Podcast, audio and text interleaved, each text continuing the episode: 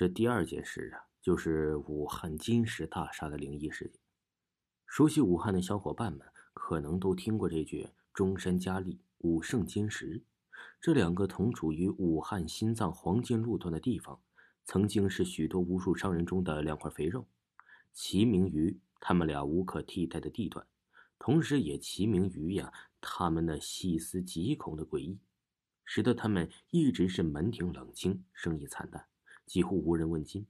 那么，这个可堪比嘉利广场的武圣金石又经历了哪些离奇的遭遇呢？在汉正街上为首的武圣路，是连通武汉三镇的交通要道。按说，处于这么一个便利的枢纽地点呢，黄金地皮应该是做什么什么都会红红火火，更别说建一栋大楼了。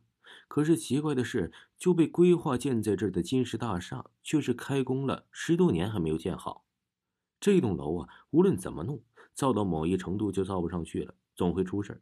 稀奇古怪的事儿啊，就接连不断，让人造不下去。造造停停，十多年了，还是摆在那儿，孤立着，最后只能废弃了。嘿，这可就见了鬼了。我们知道，一般建房之初啊，包工头都会带着工人们点上香，祭拜一番，以求工程能顺顺利利的完成。那会不会是当初的祭祀有问题呢？于是工头们就绕着那栋建筑乒乓的开始了检查，甚至啊重新的举行了祭祀礼，但一连数十天仍然是没有一点头绪，找不出原因。后来向有资历的老辈们打听，这一打听啊，就发现问题之所在了。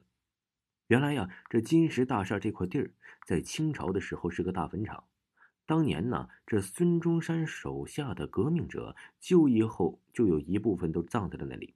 直到现在，那一部分还保留了一小块坟地。可是，就算知道风水不干净，没征得鬼神同意，又有什么用呢？工程已经进行了一大半了，还有着一代代老板承包着，只能硬着头皮呀继续造。而金石的换主之谈传也是传得沸沸扬扬。金石大厦刚建造的时候，老板就突然出车祸死了，而这个老板呢，是正当英年。以前做生意一直顺风顺水，好不威风。当地的一些风水先生就发话了，说呀是此地不干净。但是偏偏就有胆大的人不信这个邪儿。今日又迎来了一位二老板，这二老板的运气啊也是十分的背。在他继续接着造之后没多久，也惹上了官司，还差点啊被枪毙，至今待在大牢中。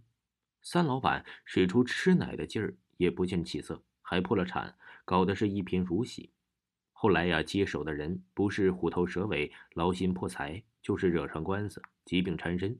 金石大厦的工程每次都会因为各种原因而被搁置了。那栋楼在太和广场附近，因为荒废久了，现在下面啊都是卖渔具的小贩们，成了一栋彻彻底底的烂尾楼。有过路的人说，晚上老听见有人在楼里哭啊。